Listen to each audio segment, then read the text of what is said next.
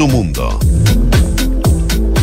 ¿Qué tal? ¿Cómo les va? Muy buenas tardes. Dos de la tarde con dos minutos de este día miércoles 30 de agosto.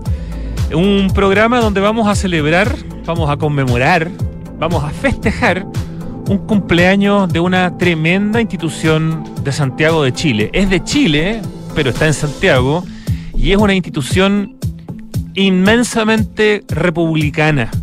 Les voy a dar una pista de algo que dijo hace algunos días en la celebración de, esta fecha, que todavía no les digo de qué lugar es, em, Rafael Sagredo, destacadísimo historiador, Premio Nacional de Historia, dijo, es el espacio de los ciudadanos, de los iguales, de las personas libres y contribuye a formar la memoria de Chile.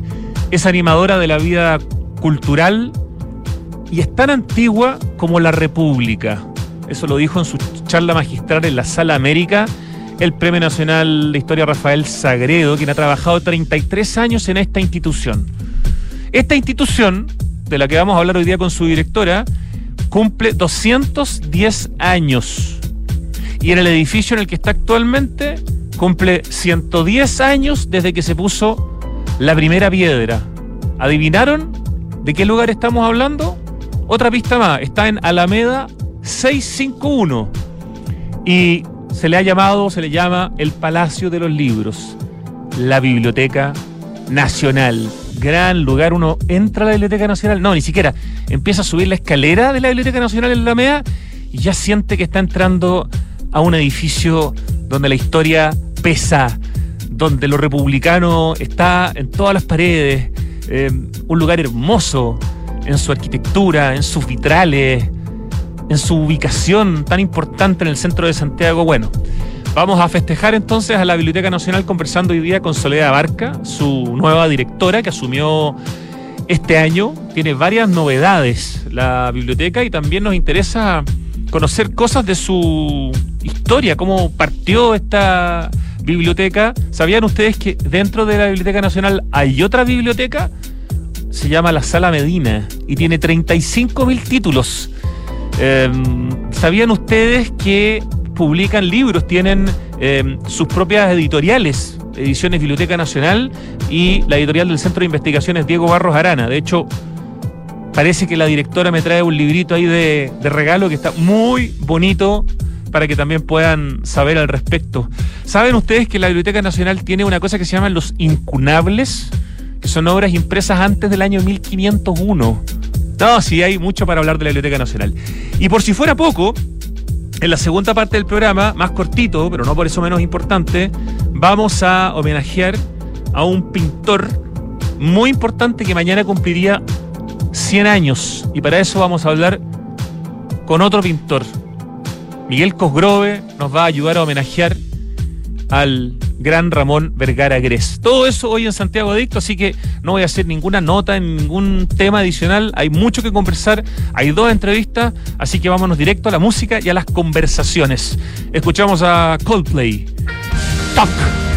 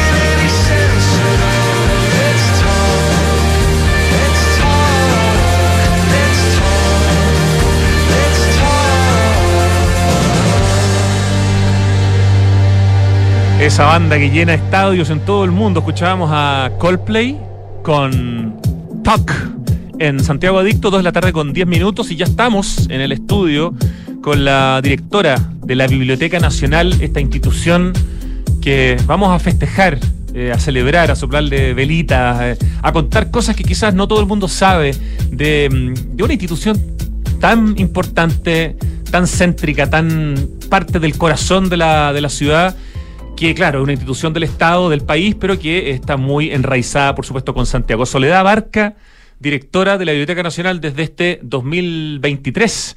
Bienvenida a Santiago Adicto en Radio Duna. Muchas gracias, eh, contentísima de estar aquí y conversar un poco sobre nuestra querida biblioteca. Hay tantas cosas bonitas y, y buenas para, para, festejar y para comentar. Te voy a presentar brevemente, Soledad. Tú eres licenciada en Artes con mención en Conservación y Restauración de la Universidad Católica. Eres magíster en preservación de fotografía y manejo de colecciones de la Ryerson University de Canadá. Con más de 25 años de experiencia en el ámbito del patrimonio cultural, has participado en el desarrollo y la ejecución de muchos proyectos de preservación de fotografía patrimonial y patrimonio documental. Has publicado y coeditado tres libros y numerosos artículos en Chile y en el extranjero. Asumiste la jefatura del archivo fotográfico y audiovisual de la Biblioteca Nacional de Chile en el 2008. ¿Esa fue tu primera parte de laboral en la, en la, biblioteca o ya habías hecho antes otras cosas? Sí, ya, de hecho, recién salida de la universidad fue mi primer trabajo remunerado en, el, en la sala Medina, a cargo del archivo fotográfico. La sala Medina, eh, que después lo vamos a contar, es como una biblioteca dentro de la biblioteca. Exactamente, sí. Qué lugar más lindo, además. No, y las colecciones son eh, impresionantes. Realmente es una joya que, que tiene Chile ahí. Sí, es una joya y yo creo que mucha gente que ha entrado a la Biblioteca Nacional quizás no ha entrado necesariamente a la sala Medina. Entonces es un lugar que uno tiene que ir a conocer eh, específicamente. Ya, ¿qué más? Bueno, yo creo que de alguna manera con eso eh, tenemos un parte de, tenemos un currículum mucho más largo, pero no lo vamos a leer completo. Eh, ¿Asumiste cuándo el cargo de directora de la Biblioteca Nacional Soledad Barca? El 10 de abril de este año. Eh, desde luego de un concurso público, me, me, confirmaron como directora y bueno, muy contenta de, estar ahí, una institución que conozco bastante y que amo hasta la médula. no, me, gusta mucho trabajar ahí, siento que es una oportunidad importante, algo que en realidad no, no me, nunca me imaginé hace unos años y bueno, ahora estoy muy feliz de, de tener esta oportunidad y de, trabajar con los equipos, con conocer con mayor detalle otros aspectos de la biblioteca que, que bueno, uno cuando estás a cargo de una unidad pequeña no, no sabes. Así que ha sido muy interesante y entretenido. Bueno, una de las excusas para estar hablando hoy día de la Biblioteca Nacional es que en este mes, ¿no es cierto?, está cumpliendo como institución 210 años y al mismo tiempo el, el, edificio también celebra su la primera piedra en el fondo que se puso hace 110 años. Entonces agosto eh, de, el, del año 20, del año digamos terminado en tres va a ser siempre un motivo de celebración para la Biblioteca Nacional. Es una de las instituciones más antiguas de Chile, es más antigua incluso que el cementerio general, la Biblioteca Nacional. O sea, es parte de nuestra historia, es parte de la República. ¿Cómo la, cómo la explicas desde esa mirada? También leías un, un ratito al principio del programa lo que, lo que dijo Rafael Sagredo eh, en esta clase magistral, donde decía que era el espacio de los ciudadanos, de los iguales, de las personas libres, contribuye a formar la memoria de Chile, es animadora de la vida cultural y es tan antigua como la República. Bueno, eso es maravilloso. Yo creo que revisando la historia de la biblioteca nos encontramos con una proclama de fundación que es muy muy señera, muy eh, es como decir somos un, un, una nueva república y necesitamos un lugar donde resguardar lo que estamos pensando, lo que estamos creando. Y, en ese sentido sido una, una institución muy estable y que ha ido se ha ido acrecentando con los años, ha sido además eh, muy, muy, yo diría, eh, muy pionera en muchas cosas. eh, bueno, su pensamiento de creación yo creo que fue pionero totalmente. Eh, se creó justamente también en una época en que todos los países latinoamericanos estaban creando las bibliotecas nacionales. Perú acaba de cumplir también eh, 200, 202 años.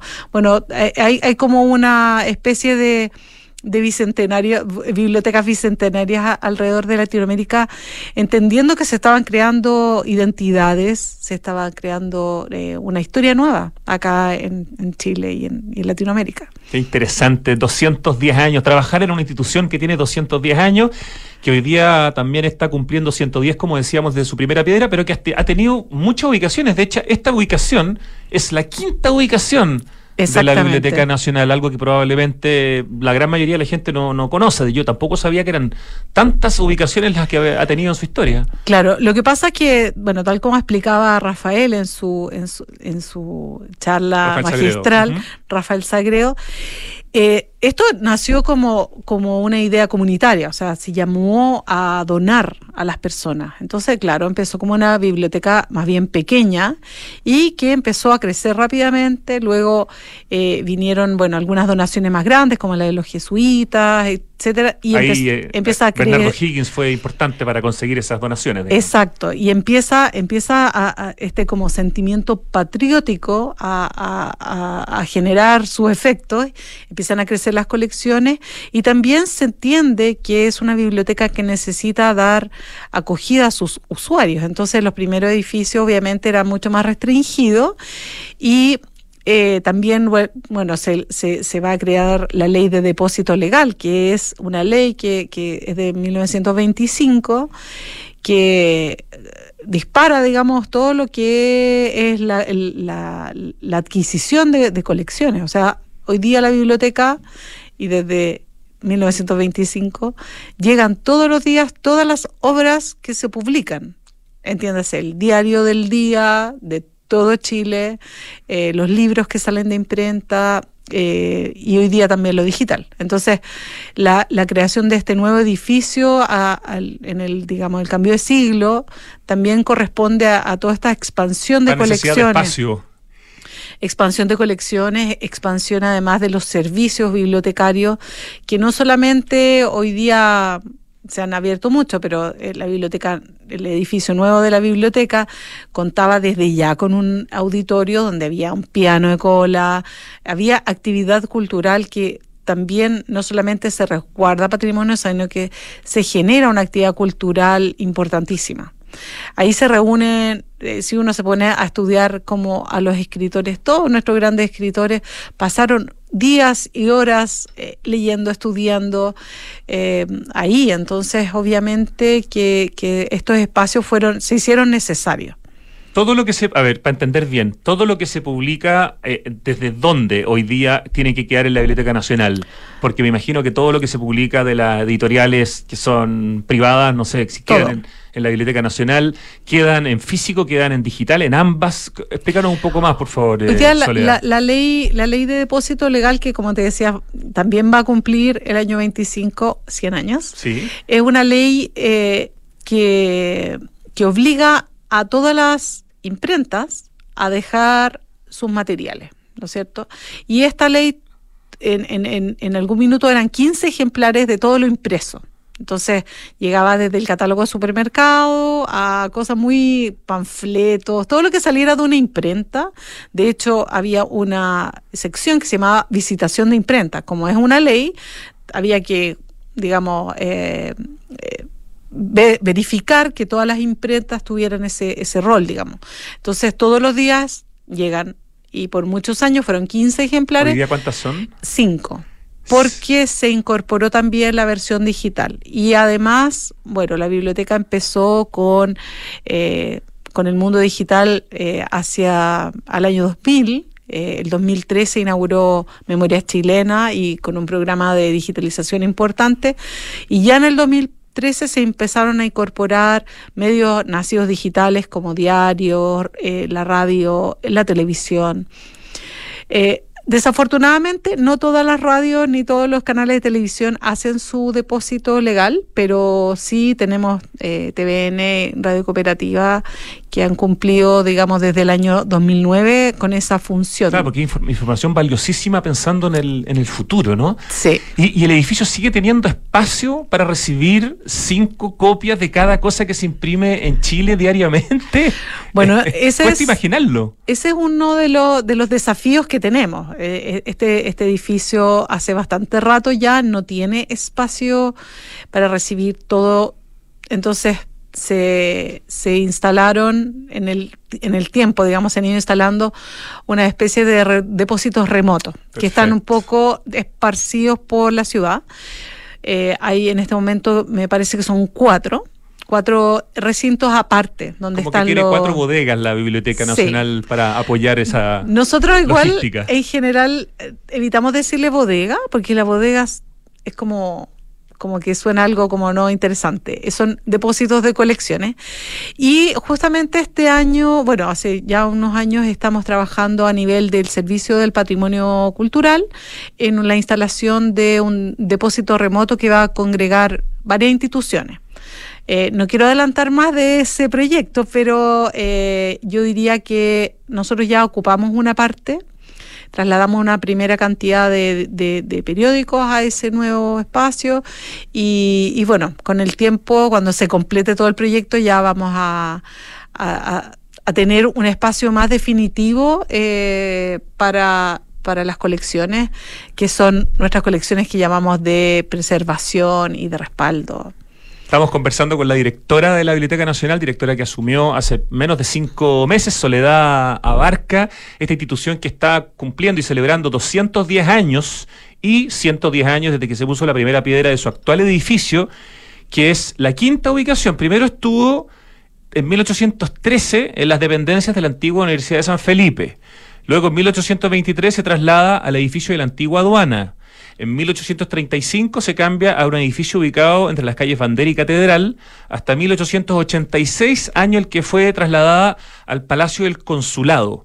Luego pasó al edificio actual, que es su quinta y definitiva sede, y es el primer edificio hecho totalmente en hormigón armado, que también es una característica importante de este magno edificio que alberga a la Biblioteca Nacional. Como decíamos, hay una biblioteca dentro de la biblioteca, la Sala Medina. Cuéntanos un poco de esa sala, que además es espectacular en términos visuales, eh, aparte del contenido que tiene. Es muy linda. Bueno, es una historia eh, muy fantástica, eh, porque bueno, decir que el, el, gobierno de la época decide tener un espacio a su biblioteca nacional que iba creciendo. Entonces, el, Estado chileno compra la manzana que antes ocupaba el, edificio de las monjas claras, ¿ya?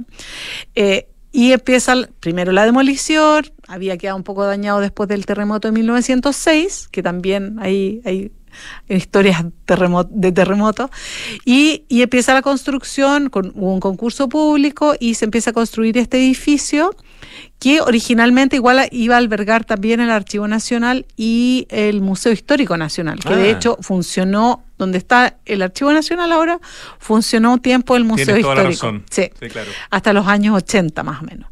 Bueno, era todo un complejo cultural en realidad y tenía este salón de eventos que te decía que, era un auditorio que todavía existe.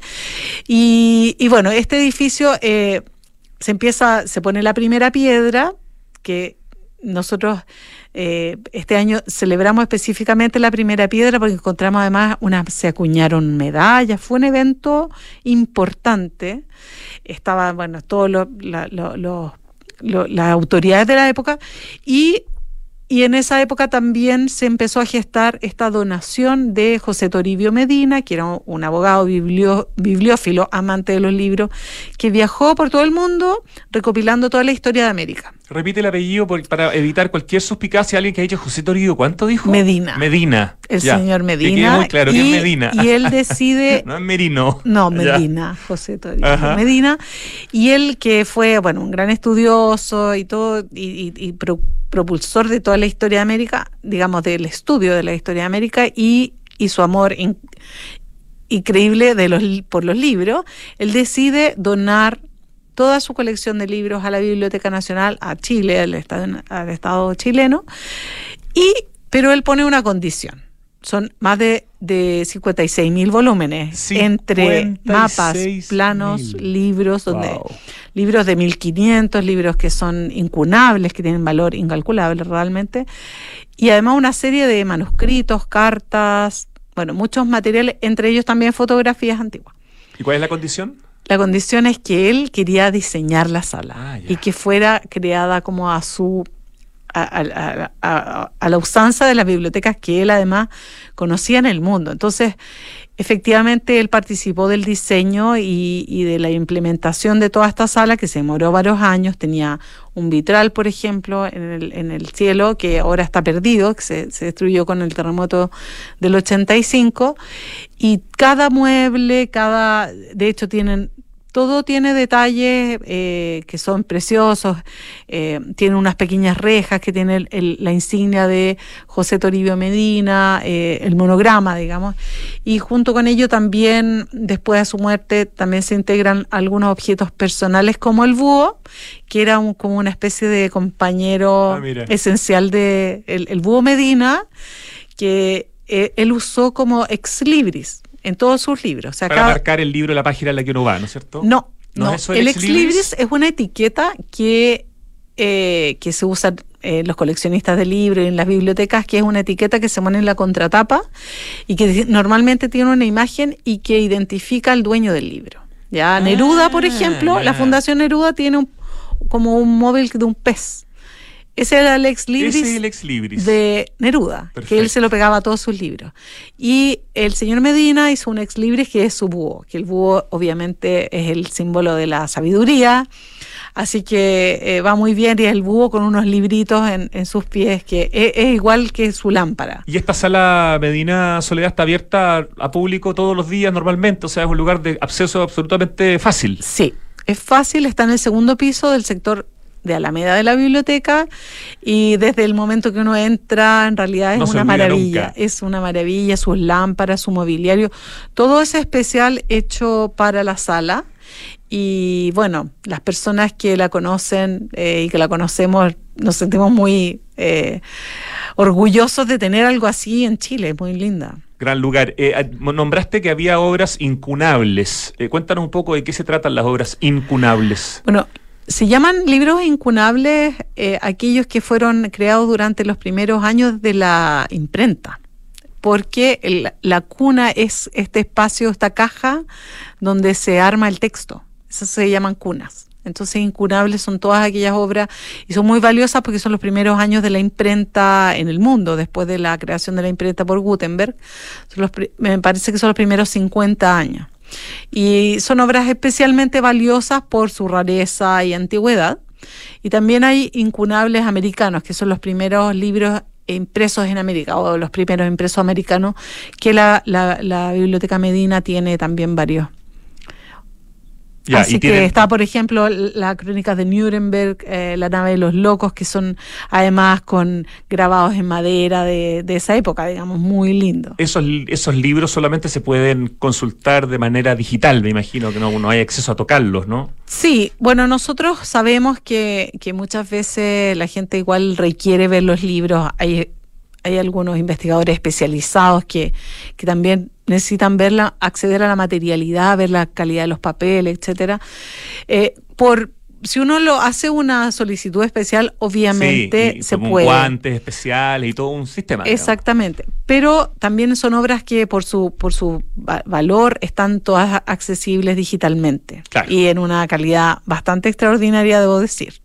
Otra cosa que probablemente muy pocos sabemos, que ustedes tienen la primera imprenta que, llegó a Chile. Está en la Biblioteca Nacional. No sé si está a la vista o no, pero... Sí, está a la vista. Está, eh, está justamente a la entrada del Salón Camilo Enrique que eh, da cuenta de, nuestro primer periodista. Eh, Con la cual Camilo Enrique imprimió la Aurora, de Chile, ¿no? La Aurora, que también está, la primera aurora está en la biblioteca. si no es ahí, Entonces es como, es, es, es, como una, un símbolo muy importante para nosotros porque en el fondo simboliza la libertad de prensa, nuestro primer periódico sí, claro. Eh, hecho acá con nuestras ideas y, en, nuestra república. Soledad Barca, directora de la Biblioteca Nacional, eh, tienen también una de las colecciones más importantes en el mundo del poeta Rubén Darío. Sí, justamente hoy tenemos un eh, simposio, porque Rubén Darío, bueno, vivió en Chile y, y tuvo como una especie como de crecimiento como autor eh, justamente en nuestro país.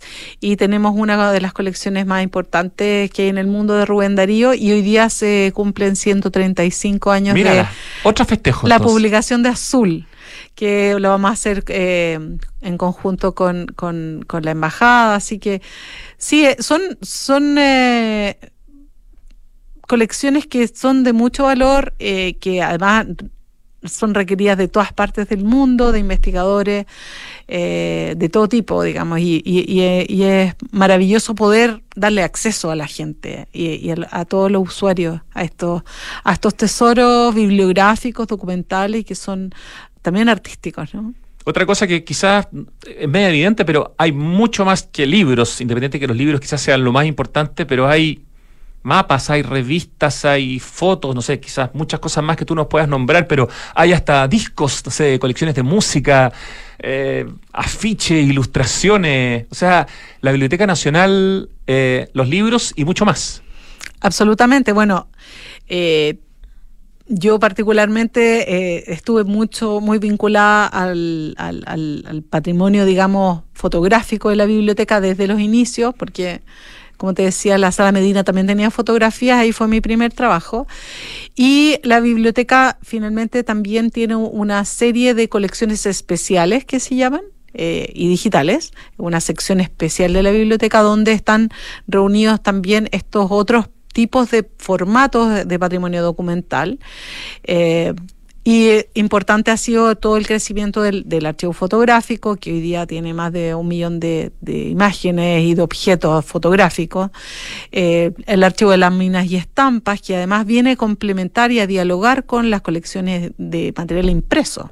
Entonces están los, dibujos, los dibujos de Pepo, está Condorito, entonces están los bocetos de Tuvieron una gran exposición Exactamente. De, Pepo. Ahora eh, justamente está la, exposición de... Em, de la editorial Rapanui, que no solamente muestra los libros y toda la historia, sino que están los originales. Entonces, las originales de las cubiertas, de las ilustraciones, que son materiales hermosos, porque además tienen, no sé, una la mano original del autor. Cuéntanos un poco la editorial Rapanui, no conozco bien ese, esa editorial. La editorial Rapanui fue la, se llama, eh, la exposición se llama La Editorial Amiga de los Niños, fue la primera editorial eh, dedicada a la infancia en Chile. Ah, ok. Sí, que nació en el año 46, si no me equivoco. No funcionó tantos años, pero tuvo una producción increíble. O sea, y, los mejores ilustradores. Eh, es una, fue un proyecto muy lindo. O sea, Chile tuvo muchos sellos editoriales eh, como Nacimiento, por ejemplo, Nacimiento, bueno, Quimantú, que también vamos a hacer algo con Quimantú, eh, tiene, tiene desarrollos editoriales muy notables, como con figuras tales como Amster, que fueron, digamos, forjaron una industria editorial muy importante. Y bueno, y, y dentro de esta historia surgió la investigación de Rapanui y que que bueno, eh, ha sido muy interesante tenerla, tenerla ahí. Eh, hay visitas guiadas todos los viernes. Esa es como la muestra más grande que hay hoy día en la biblioteca porque es el espacio más importante de los varios espacios de exhibición que hay, porque otra de las características de la Biblioteca Nacional, que a veces uno no sabe y se pierde muestras muy buenas, es que tienen muestras constantemente. Muchas veces las tienen anunciadas afuera con un afiche, ¿no? Exacto. Pero hay siempre muestras de algo, digamos, y no sé si hay muestras permanentes también. No, desafortunadamente por, por temas de conservación no tenemos un espacio así con todas las condiciones que requiere exhibir, por ejemplo, material bibliográfico que se daña con la humedad. Entonces, eh, hay, hay, muestras que van rotando. Eh, tenemos una, una el salón principal, el central, que fue originalmente era la sala de lectura de la biblioteca, que se llama Marta Cruzco, que ahora... Fue la primera directora mujer de la biblioteca, ¿no? Sí. Y, mm, murió este año, así que aprovechamos murió de justamente, homenajearla. Sí, murió justamente antes del Día del Patrimonio que ella creó. Entonces hicimos un bonito homenaje. Y justamente hace unos años le, se le cambió el nombre a esa sala que se llamaba antes Fundadores por Marta Cruzcoque, Muy bien. relevando la importancia de ella visionaria y, todas sus ideas que todavía están muy vigentes en la biblioteca y yo diría en el mundo del patrimonio cultural. Y bueno, ese salón tiene una, especie de instalación que, que, fue, es como un cubo que, donde antes se daba servicio a Internet. Hoy día también eh, funciona como soporte de exposición. Ahora estamos cerrando la exposición de Gabriela Mistral. Pero eso lleva bastante tiempo, ¿no? Sí, sí. yo pensé que podía ser permanente, ¿no? Tenía esa idea. Bueno, hay, hay cosas que, bueno, hubo, hubo temas con la pandemia ah, y ahora estamos, estamos a punto de cerrar la sala para el cambio de exposición y vamos a abrir la exposición del golpe, que tiene, digamos, eh, se va a basar en, en, en las fuentes para el estudio de eh, del golpe de Estado eh, del año 73. y además hay una sala chica nueva cerca de la entrada donde hoy día también hay una muestra, ¿no? Sí. Hoy día hay una muestra que también está a punto, digamos, de cambiar, que es sobre es de contemporáneos de Mauricio Toro Goya, que también es un trabajo de investigación donde él, como artista, digamos, y fotógrafo contemporáneo, dialoga con las colecciones del siglo XIX de la biblioteca en relación a, las revoluciones, porque hubo una revolución constituyente en el año 1854, si no me equivoco, y él hace dialogar con la revolución constituyente del 2019. Entonces, y en formato de aguirrotipo, que es algo contemporáneo, que es algo, el, aguirrotipo es la primera, el primer eh, proceso fotográfico que hubo en la historia. Entonces, bien interesante. o sea, siempre eh, debería haber tres exposiciones paralelas aproximadamente. Sí. Sí, ¿no es cierto? En tres espacios diferentes. Eh, hay una cafetería que también debiera estar volviendo, esperamos, este segundo semestre. Sí. Eh, que se echa de menos. Y hay también algo novedoso que ustedes hicieron, que es que en el fondo, en la entrada, como la gente le empezaba a preguntar a los guardias dónde estaban los libros, montaron en el fondo como una nueva sala de información y catálogo. Entonces ahora eso es lo primero prácticamente que ves cuando entras a la biblioteca por Alameda. Sí. ¿De qué se trata esta sala Soledad Barca? Bueno, esta es una sala que eh, se hizo muy necesaria dadas las condiciones de, un poco del edificio. Originalmente, lo hemos visto en las fotos, aprovecho de comentarte que te traje este libro que se llama El Palacio de los Libros, ah, qué lindo. que fue publicado con ocasión del Bicentenario, que está disponible digitalmente, pero yo te traje este... Te lo recibo, te lo recibo, aprovecho. Porque esto es Ediciones Biblioteca Nacional.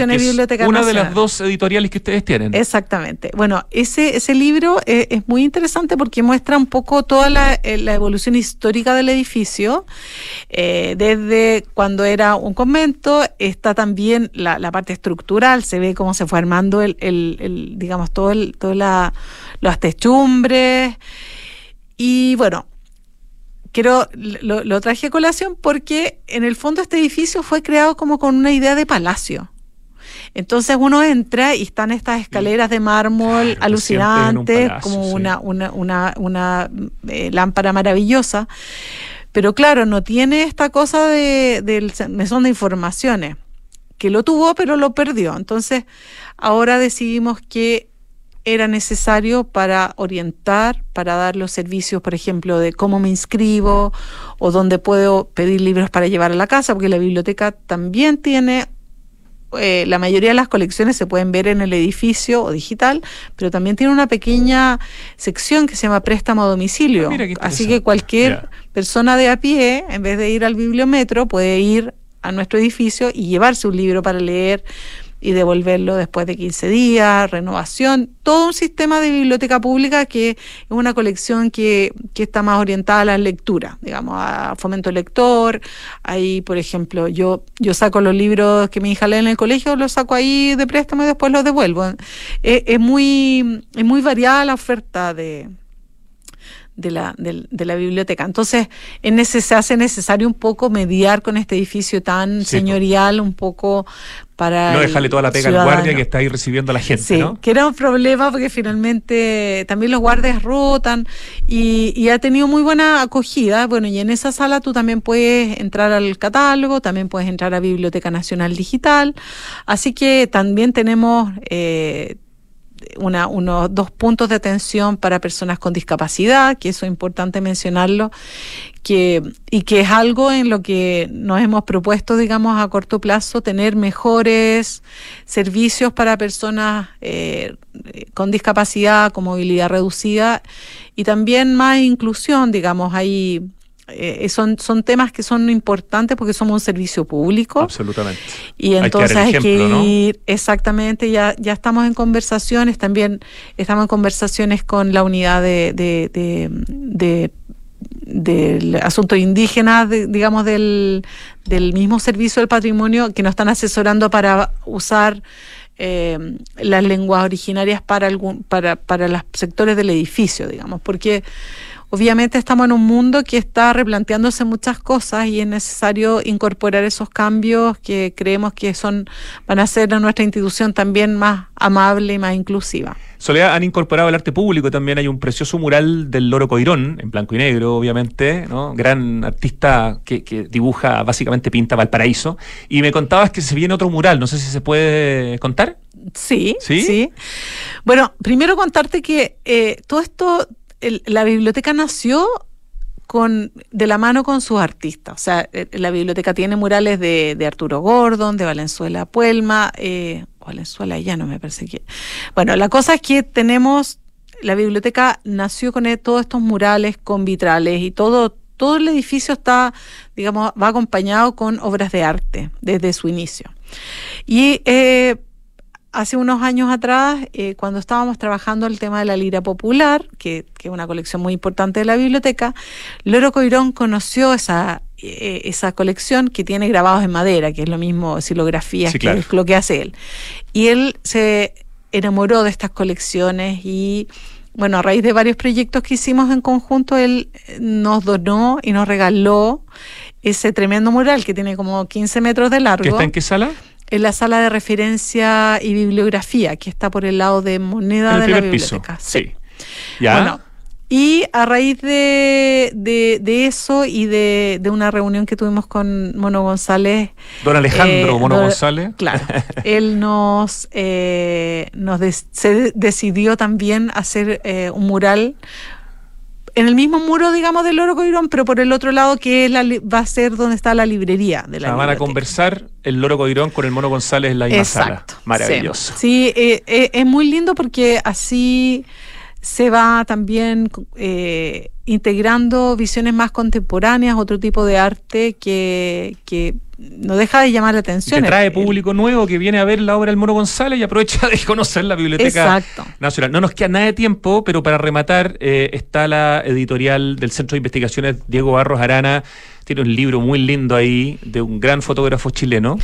También te lo traje de regalo. Eh, es, eh, Gracias, Tito Vázquez, te pasaste. Tito Vázquez una, eh, es un fotógrafo imprescindible de la historia de la fotografía del siglo XX en Chile y cuya colección nosotros resguardamos. Y en Ustedes compraron en el fondo, digamos, como biblioteca, o sea, tienen todo su material. Más de 25.000 mil fotografías de Tito Vázquez, pero Tito Vázquez fue un fotógrafo aparte de talentosísimo, eh, muy admirado y, además fue profesor, fue eh, líder del, del, Fotocine Club, es una persona muy, muy importante en la historia de la fotografía y junto a su familia eh, generamos este, esta publicación con mucho cariño y ha sido maravilloso poder darlo a conocer a través del libro, que el libro es como una pincelada de lo que es él. Eh, también su foto la hemos empezado a subir a la Biblioteca Nacional Digital, así que pueden verlo, está disponible también online, pero... Y tiene cuenta de Instagram, eh, déjame comentar, Tito-fotógrafo, eh, una muy buena cuenta que también permite conocer tu trabajo. El sábado hay otra otro lanzamiento en eh, la Corporación Cultural de la Reina, así que si alguien quiere ir y conversar un poco más sobre Tito Vázquez y conocer, y comprar el libro, pueden ir el sábado. Eh, al mediodía. Oye, me recuerda el arquitecto experto en patrimonio Carlos Mayé, que memoria chilena, por supuesto, es parte de la Biblioteca Nacional. Lo que pasa es que, claro, hay tantas cosas que ya no las alcanzamos a contar todas, pero son una verdadera institución, sinónimo de república, tremendamente importante. Eh, y yo creo que siempre conocemos un pequeño porcentaje de lo que es la Biblioteca Nacional, así que gracias a, lo que nos cuenta Soledad, uno se da cuenta todo lo que tiene por conocer, eh, tanto visual como conceptualmente, en esta tremenda institución que lideras. Muchísimas gracias, felicidades por los 210 años de la institución y por los 110 años de la primera piedra del edificio donde están actualmente. Muchas gracias y felices de, y los invito a todos a conocer la biblioteca, a disfrutar de sus espacios y sobre todo de las colecciones que son muy, muy importantes y muy hermosas. Avísenos cuando abran el café, ¿ya? Sí. Para anunciarlo. Gracias, Soledad. Nos vamos al corte, ya vuelve Santiago Adicto.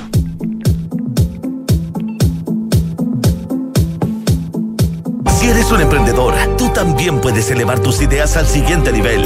Banco de Chile en acción con Desafío Levantemos Chile. Te invitan al octavo concurso nacional Desafío Emprendedor. 100 millones de pesos en premios a repartir y una red que potenciará tu negocio. Inscribe tu emprendimiento en las categorías Desafío Global o Local en bancochile.cl hasta el 20 de septiembre de 2023. Banco de Chile, el banco de los emprendedores de Chile. Tres sinónimos de innovar son mejorar cambiar y Anglo American, porque en Anglo American hacemos minería desde la innovación y estamos orgullosos de eso. Innovamos al usar energías renovables en nuestras operaciones. Innovamos al reutilizar el 90% del agua en nuestros procesos.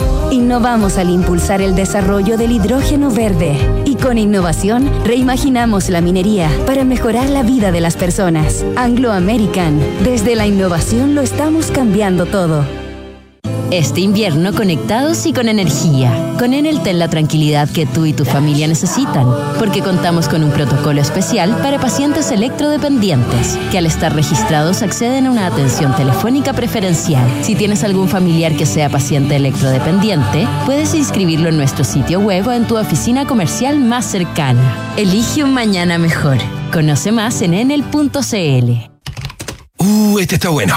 Vendo mi regalón Toyota Yaris Sport manual año 2017. 73 mil kilómetros, un solo dueño, dos llaves, papeles al día, llegar y andar. No está mi nombre, pero tengo el contacto del dueño. Un autonauta no corre riesgos. Viaja directo a un buen Toyota usado.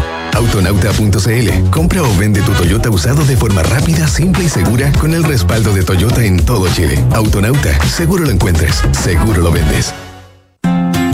En pleno barrio El Golf se emplaza edificio Isidora y Benjamín de Inmobiliaria Hexacón. Una experiencia única de diseño, arquitectura y conectividad en una de las esquinas clave de Las Condes. Isidora y Benjamín es un proyecto boutique con exclusivos departamentos de uno y dos dormitorios, algunos con jardín privado y cuatro penthouse de dos pisos y con azotea privada. Conoce más en www.hexacon.cl. ¿Cómo simplificas y disfrutas la vida? Comprando por internet y retirando en un click and collect a la pasada de la pega. Que la mejor carne para asado me llegue a la casa mientras preparo el aperitivo. Reencantándome con los espacios a través de pequeños cambios. Una planta nueva nunca está de más. Pagando con descuento en restaurantes desde mi celular. Además, junto punto. Todas estas personas se encuentran en Falabella y sus marcas Sodimac, Totus, Mall Plaza, Falabella, Banco Falabella y FPI, un partner para sus proyectos. Papá, en las noticias dicen que este año hubo más lluvia y nieve que otros años. Sí, Benjita, pero aún tenemos sequía. Papá, ¿por qué se ha llovido más? Sí, Catita, es verdad, ha llovido más, pero no es suficiente. Estas lluvias no van a solucionar más de una década de sequía. Por eso no podemos relajarnos si queremos seguir teniendo agua, así de simple. Entonces, papá, ¿qué hay que hacer? Por ejemplo, demorarse menos en la ducha. Fácil. Sí, sí, el Benja se demora un montón. Hoy más que nunca, cuidemos el agua. Cada gota cuenta. Te lo recuerda Aguas Andinas.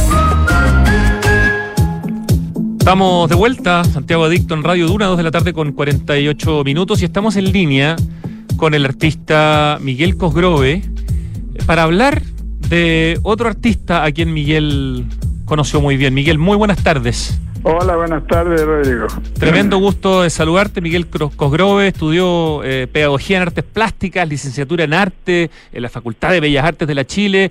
Desde el año 69 se integró al movimiento Forma y Espacio, que es el nombre que toma el grupo Rectángulo el año 65, cuando comienza a impulsar una renovación que pretende incidir en el entorno social desde el ejercicio del arte, justamente un movimiento formado eh, por varios grandes, eh, uno de ellos, Ramón Vergara Gres, de quien mañana, o sea, quien mañana cumpliría 100 años, Miguel Cosgrove. ¿Por qué es importante eh, recordar en su centenario a este grande del arte geométrico? Mira, Vergara, para quienes no lo conocen, es un ícono en la cultura latinoamericana maestro del arte continental, así lo, bautizaron eh, María Luisa Torrens, que fue la directora del museo en, Uruguay. Y nada, eh, no es fácil referirse a alguien que uno ha conocido tan de cerca, pues.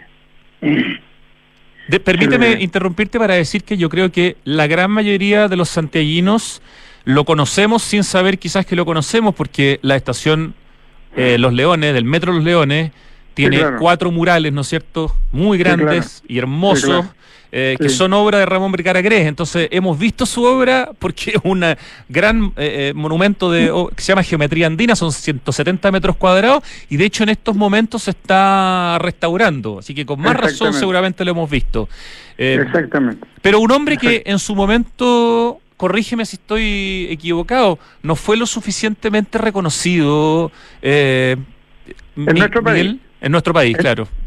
Porque yo tengo aquí el escrito de Nemesio Antunes del año 69 en el diario Mercurio, en noviembre del 69, después que le, quemaron las obras, 30 años de obra a Ramón Vergara, cuando quemaron la Escuela de Bellas Artes porque no fue un incendio, fue una quemazón, de los mismos de siempre, por los los, mercenarios ideológicos. Ya habían tomado la escuela y quemaron la escuela. Y ahí aprovecharon de destruir toda la obra de Vergara. Y esta nota dice, de, de Nemesio dice, muchos escritos de Vergara, especialmente en el extranjero. Recientemente en el catálogo de la exposición retrospectiva del inglés Bell Nicholson en la Tate Gallery de Londres. Escribe Clement Greenberg, decano de los críticos de arte de Nueva York, que Nicholson, Mondrian, Basarelli y Vergara Gres son los cuatro pintores geométricos de más personalidad. No hay nada más que decir respecto. Mondrian, Basarelli, eh, Nicholson y Vergara Gres. Nicholson y Vergara Gres, los cuatro pintores geométricos de más personalidad, dicho además, como dices tú, por uno por el decano de los críticos de arte de, de Nueva York. De Nueva York. ¿Qué más uno puede agregar?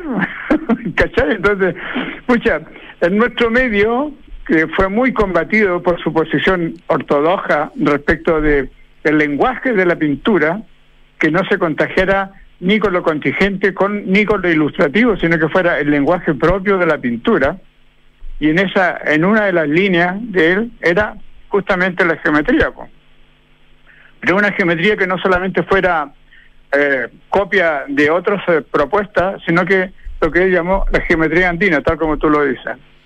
Entonces, pucha, no hay nada que hacer, pues, nada que hacer, nada, absolutamente nada que hacer con, con la propuesta de, de Vergara, porque trasciende mucho más allá de nuestra frontera. Pues. Absolutamente de acuerdo. Hubo en el Museo de Bellas Artes del año 97 una retrospectiva eh, importante. Sí, sí.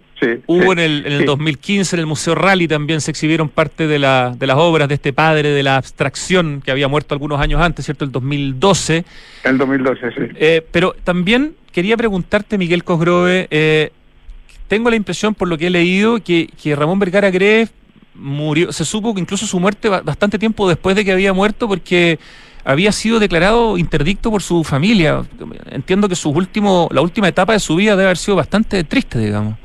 Sí, es un capítulo eh, al cual no me gustaría referirme porque por respeto, digamos, a la familia. Eh, Ese fue un tema que la familia decidió no, no divulgar, no decir absolutamente nada, pero usted sabe que nunca falta eh, gente que quiere siempre denostar, denostar, digamos, a alguien que ha tenido la importancia que tuvo Vergara. Pero en el fondo, eh, este homenaje que le estamos haciendo, porque mañana se cumplen se cumpliría 100 años de, 100 años, de vida, exacto, su centenario, eh, es la, la excusa que Miguel Cosgrove para, para relevar, digamos, a, a- a este hombre, a este gigante del arte geométrico que, que debería ser mucho más famoso, importante y aplaudido de lo que es incluso hasta el día de hoy, ¿no? Sí, por supuesto. Sí, yo mira, tengo un par de datos porque me estuve preparando una semana. para esto. y tengo una nota, por ejemplo, que el año 64 visitó los principales centros de educación artística en Estados Unidos invitado por el Departamento de Estado. Wow. El año 64. Y el 65 visitó la octava Bienal de San Pablo, de la que fue expositor, invitado por el Ministerio de Relaciones Exteriores del Brasil. O sea, hay cada cosa y el mismo año seleccionaron entre los 17 mejores latinoamericanos de la octava Bienal de San Pablo, con un grupo de, con un jurado súper importante. Y en 1991 fue seleccionado para participar como artista consagrado. Artista consagrado, lo recalco porque no ha habido ningún artista chileno que haya tenido esa- ese reconocimiento. En la 21ésima, 21ésima versión de la Bienal de San Pablo, el año 91. Qué, qué buenos Entonces, argumentos, Miguel Cosgrove. Por, por eso te digo, fue creador y director del arte de- del área de arte, lenguaje y tecnología de la sede de Santiago Sur el año 74-76. Después, miembro de número de la Academia de Bellas Artes del Instituto de Chile entre el 72 y secretario de la misma entre el 74 y 76. Ahora, yo estoy remarcando este dato que es súper importante, eh, como la, la falta de reconocimiento que algunos que han- lo han tenido no se lo han merecido, pero sin embargo a Vergara siempre lo, lo marginaron. Fue postulado nueve veces entre 1976 y el 2010 al Premio Nacional de Arte. Nueve veces lo postularon. Distintas instituciones universitarias, que yo, está claro. Y nunca. Entonces, pero no, pues, nunca.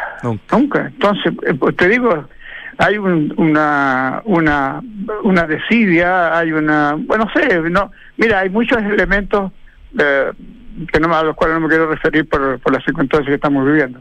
Entonces, claro que no, no encajan dentro del, del valor como, como artista, como personalidad, como intelectual, porque además Vergara no solamente pintaba, pint- además escribía.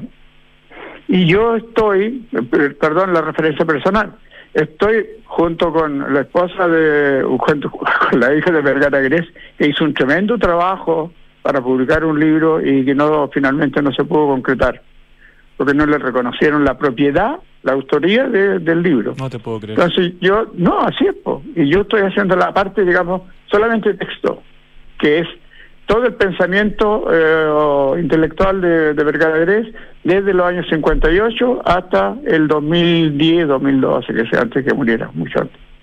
Miguel, eh, todo, todo lo que ha escrito, nada más. Así que, vos, el, el peso, el peso Sí. que tiene Vergara, no hay ninguno que se le compare. No hay ninguno, o sea, por, por soberbia, no hay ninguno que se le compare. Nadie ha hecho tanto como lo que ha hecho Vergara. Pero no ha sido reconocido por ningún motivo. Yo no entiendo por qué. ¿Por qué tanta, tanta, así, eh, mirada de soslayo, así, menospreciar? Menospreciarlo, porque un, un hombre de, un, de tal talento, fíjate que nunca se peleó con nadie. Está- estaba pensando, estaba pensando por el tipo de trabajo, en este caso el arte cinético eh, de Matilde Pérez. También costó mucho que Matilde Pérez fuera reconocida, eh, le llegó muy tarde el reconocimiento. Sí, Eh, sí. No, no sé si puede haber ahí un entre el arte geométrico y el arte cinético, quizás eran mirados como formas de expresión del arte que para su momento estaban muy adelantados, no se entendían bien, no caían dentro del canon. Eh, sí, es por eso mismo, porque em, los, eh, los planteamientos de la pintura estructural constructiva, como decía Vergara, eh, puf, es, es tan difícil, es tan difícil aceptar en un medio que no tiene cultura, pues ese es el tema. Chile es un país que no tiene cultura, tiene destellos culturales, pero no tiene una cultura eh, trascendente, no tiene una cultura, digamos, acumulada en espacio-tiempo y que se defiende cultura, estoy hablando, en este caso la cultura muy específica de lo que es la pintura geométrica. Claro, la abstracción, la, abstracción necesita, necesita un poco más de contexto en el fondo, es más difícil que lo figurativo. Ah, por supuesto. El mismo, mira, la, la, pintura constructiva es el lenguaje puro de la, del arte, desde Leonardo en adelante. Leonardo fue uno de los primeros que incluso ilustró el libro de Luca Pacioli que se llama La Divina Proporción, imagínate. Miguel Cosgroe, se, nos acaba el tiempo, pero yo quiero aprovechar de. Pero, pero espérate un poco, quiero aprovechar de invitar a la gente a ir al Seina, gran espacio cultural que está en las ex catacumbas del Instituto Nacional, porque ahí hay un trabajo tuyo, dos trabajos tuyos en realidad, un mural en la recepción y un trabajo en la sala principal alucinantes, maravillosos. Eh, así que felicitaciones por ese, uno de tus muchos trabajos, pero es un lugar público, por lo tanto cualquiera puede ir a verlo. Eh, así que... pero por el Departamento de Extensión, no por el Instituto Nacional. O sea, claro, por, por, la entrada está, digamos, al lado de la entrada al colegio. Este es el SEINA, ¿no? El, centro de, cultural que tiene eh, este espacio, pero tus trabajos son una maravilla. Así que muchas gracias Gracias a ustedes, gracias a ustedes, a, Duna que siempre tiene la oportunidad de que uno pueda decir algunas cosillas. Gracias por ayudarnos a recordar a Ramón Vergara Gres a un día del cumplir sus 100 años. Muchas gracias a ustedes, muchas gracias Rodrigo, muchas gracias. Miguel Cogrove, un abrazo grande. Igualmente, muchas gracias. Chao. Empezó el acertijo musical y partió con una canción muy oreja que obviamente la hemos escuchado mucho. Ay, vamos a ver cómo nos va hoy día. ¿eh? Llevamos un 8 y un 7 esta semana. Te invitamos a Santiago Open Gourmet de Open Kennedy. Aprovecha todos los jueves, ojo, mañana, 40% de descuento en papachos, en el bodegón y en 7 cortes pagando con CMR o Banco Falabella. Hay más información en www.openplaza.cl y en las redes sociales de Open Plaza. Santiago Open Gourmet exclusivo en Open Kennedy. Y te invitamos a elevar tu emprendimiento al siguiente nivel con el octavo concurso nacional Desafío Emprendedor de Banco de Chile. Inscríbete en bancochile.cl hasta el 20 de septiembre. Hay 100 millones en premios a repartir. Ya, me acordé cómo se llama la canción, pero esto no es la banda con no es la banda con MP, ¿no? No, no, no. Se parecía un poco, pero no. Ya. Vamos a tener que pedir ayuda seguramente. Smart Invest de Inmobiliaria Hexacón es lo mejor que le podía pasar a tus ahorros, ya que te permite invertir con múltiples beneficios en departamentos con gran plusvalía, incluyendo, ojo, servicios como colocación y administración del arriendo. Mira qué bien. Esto es exclusivo para Casa Bustamante en Ñuñoa y para Mirador Casona en la Florida. Cotiza hoy desde 2.300 UF con la mejor asesoría en www.exacon.cl. Autonauta.cl. Compra o vende tu Toyota usado de forma rápida, simple y segura con el respaldo de Toyota en todo Chile. Autonauta, seguro lo encuentras, seguro lo vendes. Hemos tenido algo de lluvia este invierno, algo. Tuvimos incluso un poco de nieve el año pasado, sí, pero esto no soluciona más de una década de extrema sequía. No podemos relajarnos. Para que sigamos teniendo agua hay que usarla en forma responsable y eficiente. Por ejemplo, al lavar los platos, hazlo en una lavaza y solamente después enjuaga. Cuidemos el agua, cada gota cuenta, pero recuerda, aguas andinas. Tres sinónimos de innovar son mejorar, cambiar y Anglo American, porque en Anglo American hacen minería desde la innovación para mejorar la vida de las personas. Anglo American, desde la innovación, lo estamos cambiando todo, cuentan nuestros amigos de Anglo American. Y este invierno, conectados y con energía, con Enel, ten la tranquilidad que tú y tu familia necesitan porque cuentan con un protocolo especial para pacientes registrados como electrodependientes. Elige un mañana mejor, regístralo en enel.cl. Y el cambio climático es una urgencia de todos y de todas. Y por eso en Falabella anunciaron la descarbonización de su operación con metas claras, metas cuantificables para hacer cero emisiones netas de carbono en 2035 en sus emisiones directas. Qué buenas metas. Ya, la canción se llama Voices Carry, lo tengo clarísimo. Y sé que en una parte de mi disco duro mental está el nombre de quien canta, pero ayúdame. ¿Es banda o es solista? Banda, ¿no es cierto? Sí, es banda. ¿Y cuántas palabras tiene la banda? Dos, claro. ¿Y con qué letra empieza la primera? ¿Ah? T es la primera letra. Y de la segunda palabra, la primera también es T. No, no, no, sí, tengo claro que no es ni Toto ni es D. Es como. A ver, seguramente la primera es D, ¿o no? ¿No? ¿Cuál es la. Voice Scary. A ver, la segunda letra de la primera palabra. I, T, T. Ay, que me está costando. La tercera letra después de la I. Ah, ya, creo que la tengo. L, Till Tuesday. Sí, pero no era tan fácil, ¿ah? Claro, parece que es One Hit Wonder esto, ¿no? Till Tuesday. Voice Scary la canción. ¿A qué nota bajamos hoy día, Richie? Un 5. Bastante digno, dada las circunstancias. Van a decir después que me queréis mucho, Richie. Ya, nos vamos escuchando a Till Tuesday con Voice Scary, 3 de la tarde con 4 minutos. Termina Santiago Adicto. Gracias a todo el equipo que hace posible este programa y a ustedes por escucharnos. Hasta mañana.